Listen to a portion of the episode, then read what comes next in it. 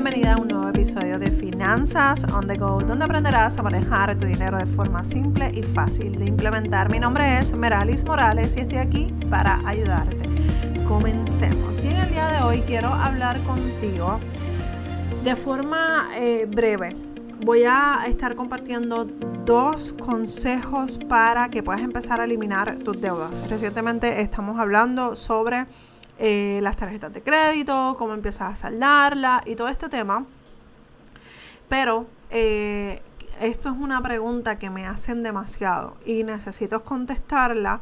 Y he, contestado en otras ocasiones, así que, pero no pasa nada. A mí me encanta hablar de este tema de finanzas eh, personales y no no tengo problemas en contestar y ayudarles. La realidad es que esto es algo que a mí me apasiona. Pero bueno, vamos a lo que vinimos.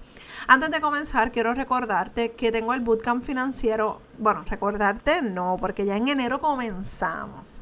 Y decidí hacer un nuevo, yo pensaba hacerlo en marzo, pero eh, varias personas me preguntaron después de haber comenzado y dije, ¿sabes qué? Lo voy a, a, repetir en febrero porque verdaderamente no tengo ninguna clase así pendiente que quiera compartir y me decidí en hacerlo 8, 15 y 22 de febrero.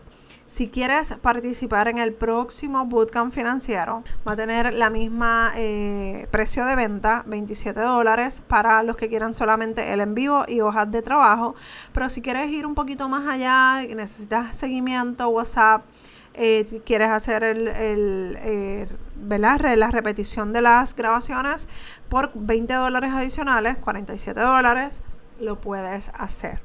Eh, puedes tener todo esto. Así que te voy a dejar toda la información para que esto no se vuelva tan largo y que puedas observar, todavía tienes tiempo. El registro lo voy a cerrar el 1 de febrero, así que no lo dejes para última hora porque de esa manera eh, separas con tiempo. Yo después te voy a dar seguimiento para que no se te olvide, te conectes conmigo.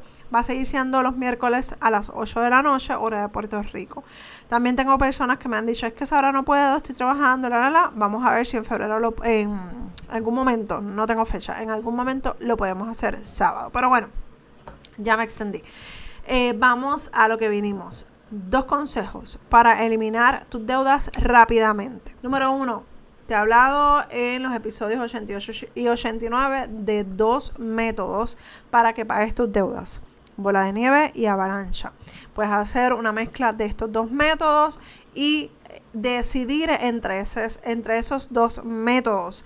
Ese es el eh, consejo número uno. Tú necesitas saber como con una dirección de qué, cómo lo vas a hacer. No puedes simplemente eh, decir, ay, voy a coger esta deuda. Necesitas estructura, necesitas organización, necesitas planificación, hacer un plan de acción, un plan de trabajo, eh, para que puedas entonces cumplir con todas esas cosas. El que divide conquista. Mira, recientemente estuve en un podcast que cuando lo publiqué lo voy a estar compartiendo con ustedes en las redes sociales, que me preguntaban cómo es que, o sea, cuál sería la mejor manera de, por ejemplo, comprar una propiedad, comprar un auto. Y la realidad es que está todo, todo termina en la organización y en la planificación. Cuando tú te organizas, tú te planificas, tú sabes lo que tú tienes que hacer en cada etapa del proceso. Si estás comprando una casa, haz una investigación eh, de todo lo que tú te puedes permitir en tus finanzas, que puedas pagar, que esté de acuerdo a tu estilo de vida, que puedas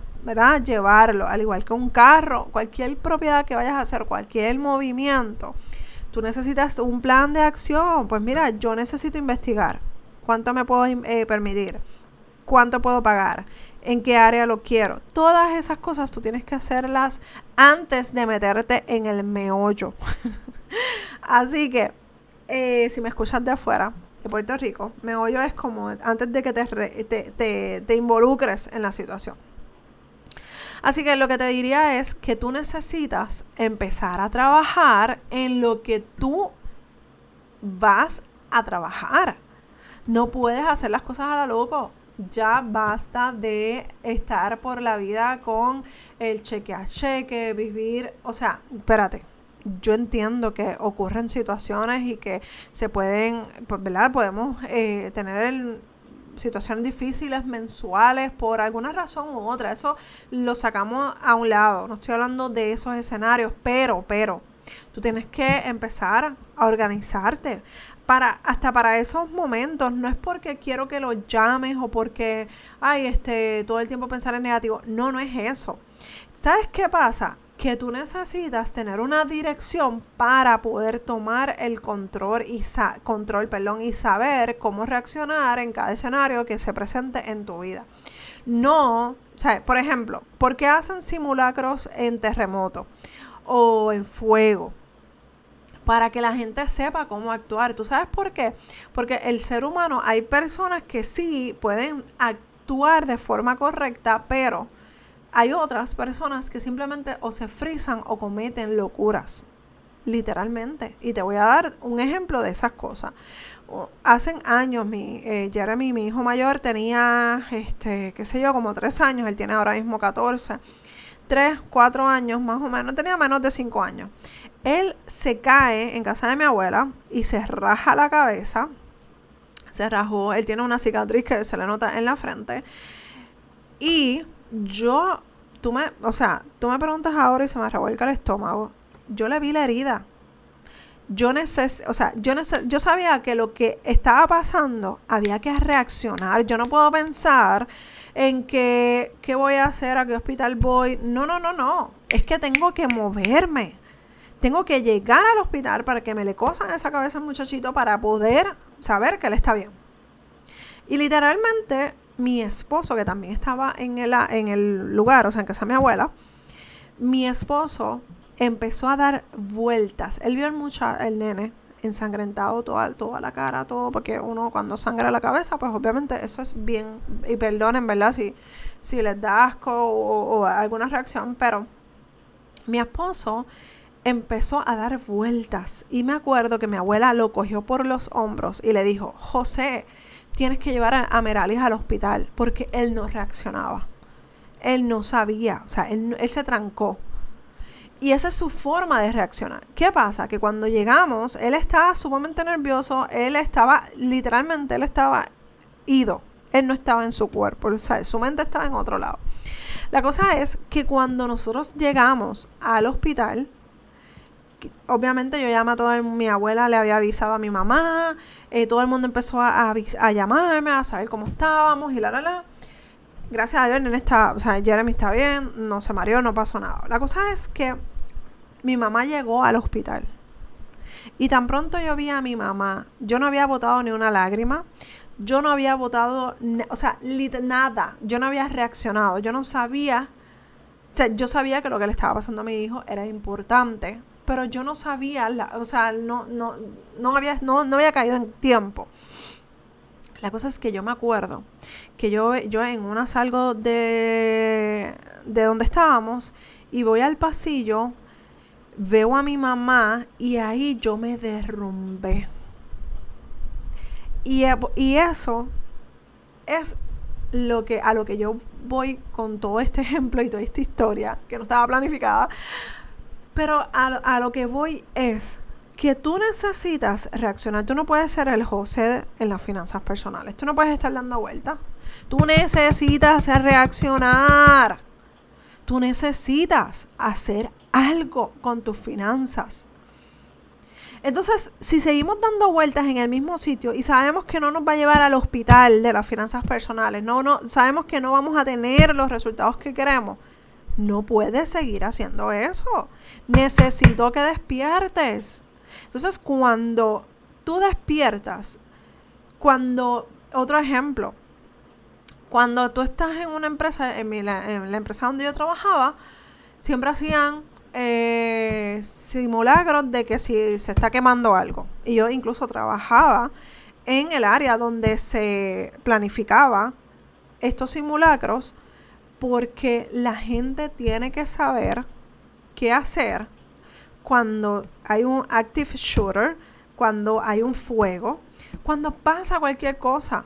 Y había que preparar em, a, los empleados. Y cuando se daba el día de la eh, el simulacro, de lo que sea, pues sí hay, habían algunas personas que se quedaban como que, eh, pero esto es en serio, o esto es un simulacro. Nadie sabía. Y literalmente hubo una vez que hubo un fuego en el edificio, se activaron las alarmas y la gente no reaccionó. Así que esto es algo en el que tú te necesitas tener un plan y saber qué hacer cuando se presente cualquier situación en tu vida. Tú no puedes permitirte, si tú quieres tener una vida placentera, de, de un balance, que tú estés, mira, segura o seguro de lo que tú quieras hacer en, en tu vida financiera, tú necesitas planificarte. No puedes seguir con el día a día, ¿ok? Eh, número, consejo número dos, dije que esto iba a ser bien rápido y me extendí, pero nada. Número dos, identifica el dinero que malgastas y redirígelo para tus planes de saldo de deudas. Ya yo te he dicho esto un millón de veces, un millón, una, te la voy a decir nuevamente. Necesitas saber en qué estás gastando tu dinero. Necesitas saber cómo tú vas a usar tu dinero qué está entrando, cómo está saliendo, porque sabemos que si trabajamos, sabemos que ese dinero eh, lo, lo, lo recibimos de nuestro trabajo. Ah, chévere. Pero ¿en qué lo gastaste? Esta semana pasada, ¿qué, ¿en qué usaste tu dinero? En estos últimos tres días, ¿cuánto dinero tú tenías en tu cuenta? Tú necesitas tener esto en, un, o sea, en una hoja, en un registro necesitas identificar y trabajar en lo que tienes que trabajar. Vamos a dejarnos de las benditas excusas que no te van a llevar a ningún lado. Así que ponte para tu número, amiga, ponte para tu número, amigo, y toma el control de tus finanzas. Empieza a hacer ese monitoreo de gasto. Yo sé que es antipático, me lo dijeron en el bootcamp financiero de ahora de enero. Ay, a mí me asusta esto. Peor va a ser, peor va a ser que cuando tú llegues a necesitar tu dinero, no tengas cómo reaccionar. Eso sí va a ser aterrador. Que cuando llegue el, eh, momento el momento de retirarte, tú te des cuenta o que estés cercano a tú te des cuenta que tú no hiciste provisión para ese momento y que te tienes que quedar 10, 20 años adicionales o buscarte un part-time porque necesitas cubrir las medicinas o lo que sea. Así que vamos a ponernos serios con este tema. Vamos a, a tomar acción. Si quieres participar del próximo Bootcamp Financiera, te voy a dejar en las notas del programa toda la información. Basta ya de seguir reaccionando. Vamos a planificarnos. La reacción va a ser cuando necesitemos resolver una, una emergencia, como lo que te conté de mi hijo. Eso es una reacción. Pero si tú te planificas y sabes cómo reaccionar ante cualquier situación, vas a evitar el estar apagando fuego, vas a evitar el estar um, haciendo cosas a última hora sin saber qué rayos es lo que estás haciendo. Así que vamos a tomar acción, vamos a dejar de simplemente reaccionar y vamos a tomar las cosas en serio en base a nuestras finanzas personales. Un abrazo desde Puerto Rico y nos escuchamos en el próximo episodio de Finanzas on the Go. Bye.